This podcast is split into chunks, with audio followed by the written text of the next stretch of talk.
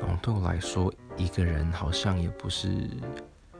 学会这个概念，因为我本来就蛮喜欢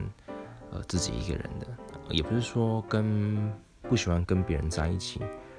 就是跟别人在一起当然可以玩得很开心啊，可是有时候还是需要自己独处的时光，可以跟自己对话，做自己想要做的事情，享受属于自己的自由，呃，就像旅行一样吧。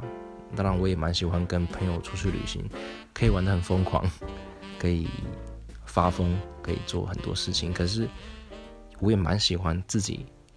去旅行，去看自己想要看的东西，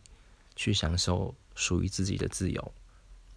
所以，我觉得这是一件很棒的事情。